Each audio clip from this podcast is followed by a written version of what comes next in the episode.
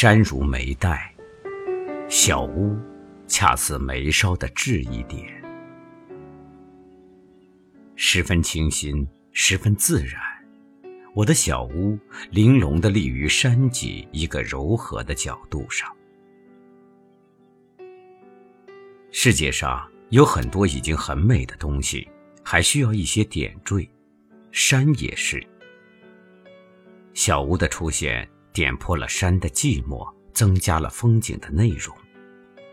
山上有了小屋，好比一望无际的水面飘过一片风帆，辽阔无边的天空掠过一只飞燕，是单纯的底色上一点灵动的色彩，是山川美景中的一点生气，一点情调。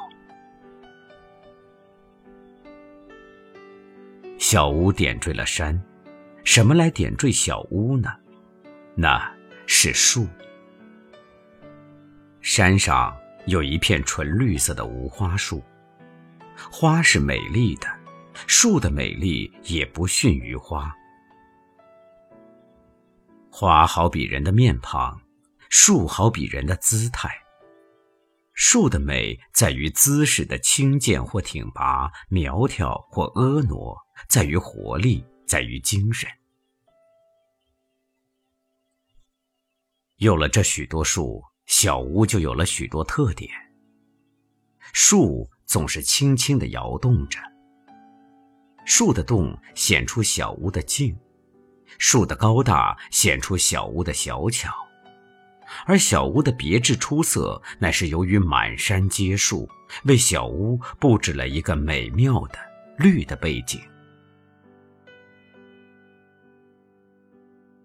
小屋后面有一棵高过屋顶的大树，细而密的枝叶伸展在小屋的上面。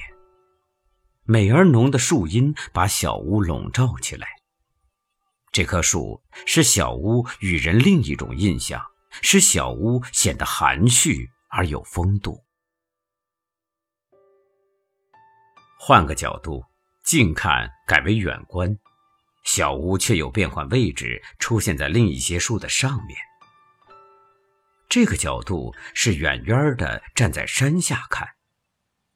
首先看到的是小屋前面的树，那些树把小屋遮掩了，只在树与树之间露出一些建筑的线条，一角活泼翘起的屋檐，一排整齐的图案式的屋瓦，一片蓝，那是墙。一片白，那是窗。我的小屋在树与树之间若隐若现，凌空而起，姿态翩然。本质上，它是一幢房屋，形式上却像鸟一样、蝶一样，栖于枝头，轻灵而自由。小屋之小，是受了土地的限制。论领土，只有有限的一点儿。在有限的土地上，房屋比土地小，花园比房屋小，花园中的路又比花园小。这条小路是我袖珍型的花园大道。和领土相对的是领空，论领空却又是无限的，足以举目千里，足以俯仰天地。左顾有山外青山，右盼有绿野阡陌，适于心灵散步、眼睛旅行，也就是古人说的游目骋怀。这个无限的领空是我开放性的院子，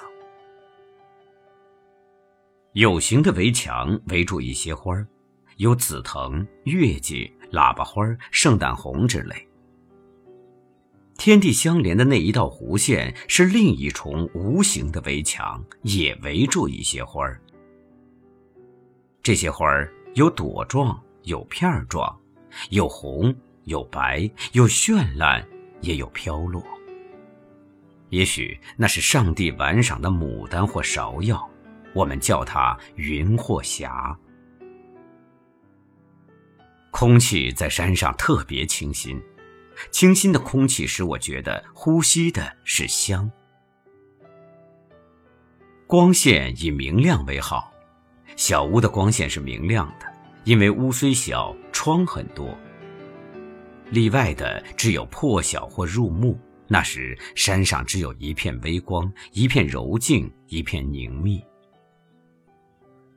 小屋在山的怀抱中，犹如在花蕊中一般。慢慢的，花蕊绽开了一些，好像群山后退了一些。山是不动的，那是光线加强了，是早晨来到了山中。当花瓣微微收拢，那就是夜晚来临了。小屋的光线既高于科学的时间性，也高于浪漫的文学性。山上的环境是独立的、安静的，身在小屋，享受着人间清福，享受着充足睡眠以及一天一个美梦。出入的交通要道是一条类似苏花公路的山路，一边傍山，一边面临道浪起伏的绿海和那高高的山坡。山路和山坡不便于行车，然而便于我们走。我出外，小屋是我快乐的起点；我归来，小屋是我幸福的终站。往返于快乐与幸福之间，哪儿还有不好走的路呢？我只觉得出外时身轻如飞，山路自动的后退；归来时带几分雀跃的心情，一跳一跳的就跳过了那些山坡。我替山坡起了个名字，叫幸福的阶梯。山路被我唤作空中走廊。我把一切应用的东西当作艺术。我在生活中的第一件艺术品就是小屋。白天它是清晰的，夜晚它是朦胧的。每个夜幕深重的晚上，山下亮起灿烂的万家灯火，山上闪出疏落的灯光。山下的灯把黑暗照亮了，山上的灯把黑暗照淡了。淡如烟，淡如雾，山也虚无，树也飘渺。小屋迷于雾失楼台的情景中，它不再是清晰的小屋，而是烟雾之中、星点之下、月影之侧的空中楼阁。这座空中楼阁占了地利之便，可以省去许多室内设计和其他的装饰。虽不养鸟，每天早晨有鸟语盈耳。无需挂画，门外有幅巨画，名叫“自然”。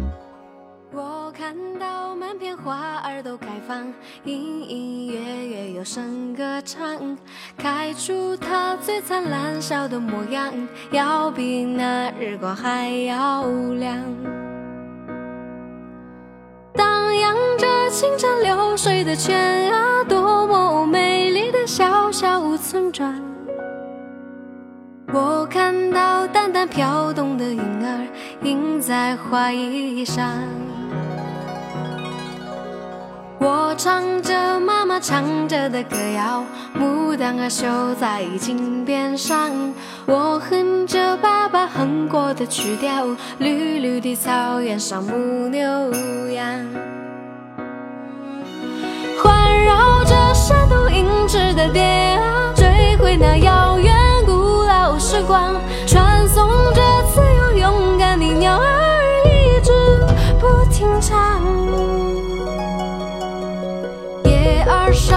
轻跳动的水花，偶尔沾湿了我发梢。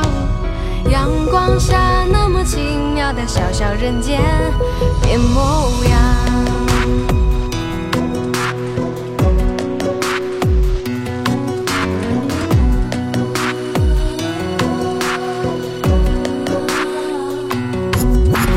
我唱着妈妈唱着的歌谣，牡丹歌绣在襟边上。我哼着爸爸哼过的曲调，绿绿的草原上牧牛羊，环绕着山都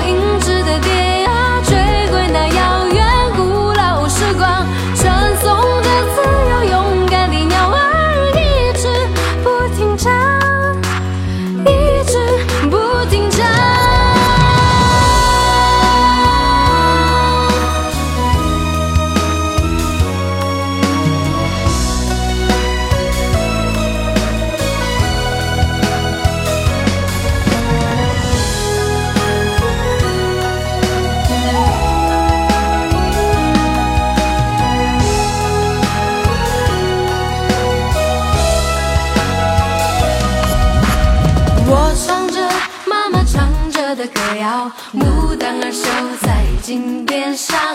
我哼着爸爸哼过的曲调，绿绿的草原上牧牛羊，环绕着山都银